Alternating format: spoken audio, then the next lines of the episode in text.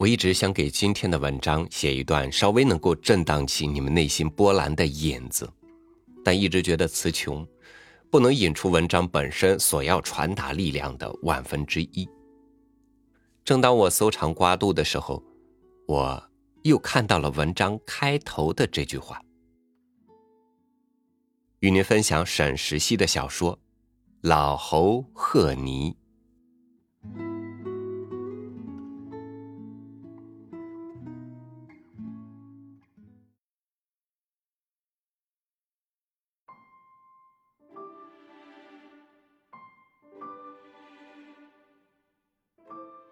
当心被束缚久了，即使肢体自由，也没有了生活的方向。赫尼是耍猴人严明豢养的一只猴子。据严明说，赫尼是只极其聪明的猴子。一个新节目，只要教上三五遍就会做了，一般的猴子要三五十遍才教得会。但赫尼野性太重，无时无刻不在思量着逃跑。严明像所有的耍猴人一样，用饥饿、鞭笞、带脚镣等手段，企图磨灭赫尼叛逃的野性。可什么方法都用尽了，效果却微乎其微。没办法，只好把那根细铁链永远的拴在了他的脖子上。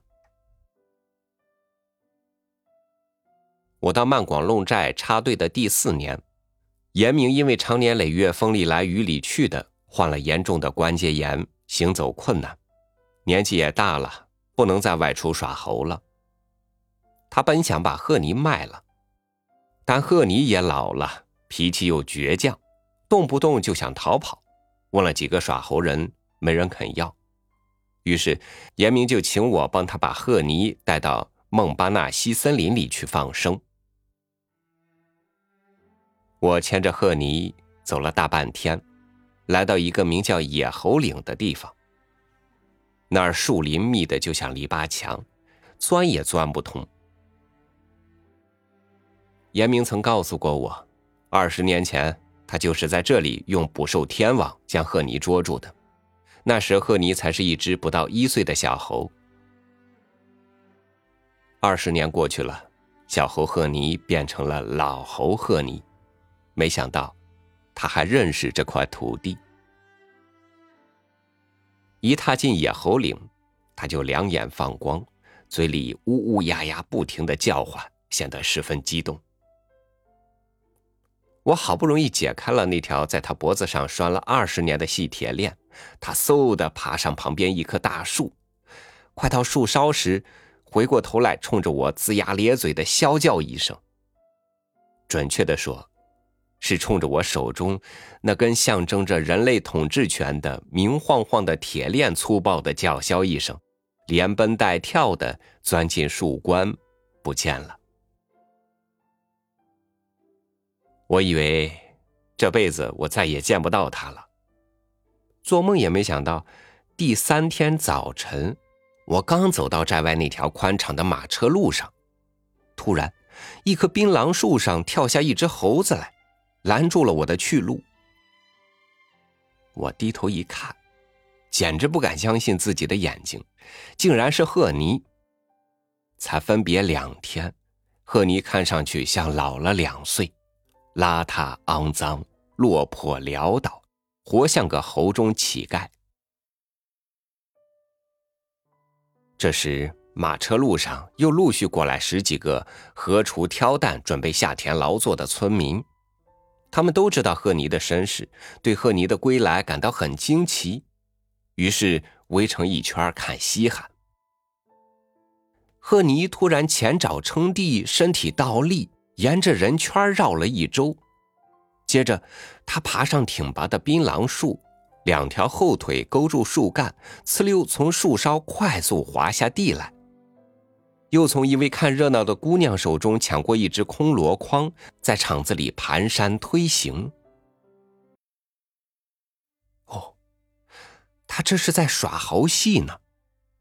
表演完倒立行走、攀爬高杆和推小车等节目后，赫尼翻着手掌，做出一副乞讨状，不断的向围观的人群磕头作揖。一位大嫂丢给他一只包谷，他狼吞虎咽的啃起来。不知是谁将老侯和尼回来的消息告诉了严明，老人拄着拐棍。提着那条明晃晃的细铁链，颤巍巍的从寨子走来，挤开人群，来到赫尼面前，噙着泪花说：“我晓得我的老赫尼是舍不得离开我的，回来就好。赶明儿我病好了，我们再一起去闯码头。”我十分注意老侯和尼的反应，他并没有因为看见老主人而产生激动欣喜的表情，他那张褶皱纵横的脸上没有任何变化，眼光呆滞，麻木不仁。当他的视线移到严明手中提着的那根细铁链时，目光才像火焰似的跳了一下，他缓慢的。爬到严明身边，抓起铁链，用混杂着讨厌与欢心、恐惧与喜爱的十分复杂的眼光，久久的凝视着那根拴了他整整二十年的铁链子。突然，他仰天发出一声灵魂撕裂般的嚎叫，闭起眼，将铁链子缠绕在自己的脖子上。他一次又一次的逃跑，一辈子都在努力解脱锁在他脖子上的铁链。为此，他遭斥骂、挨鞭笞、受尽折磨。可将他脖子上的铁链摘除了，仅仅三天，他却主动把铁链又缠在了自己的脖子上。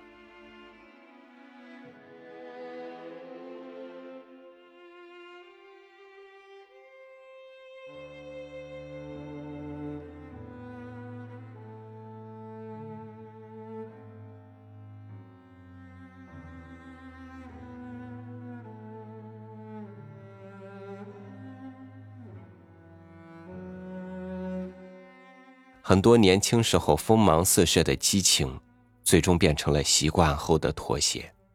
那些曾经我们嗤之以鼻的生活枷锁，多年以后，又有多少人，也主动缠在了脖子上呢？感谢您收听我的分享，欢迎您关注微信公众号“三六五读书”，收听更多经典文章。我是超宇，祝你晚安，明天见。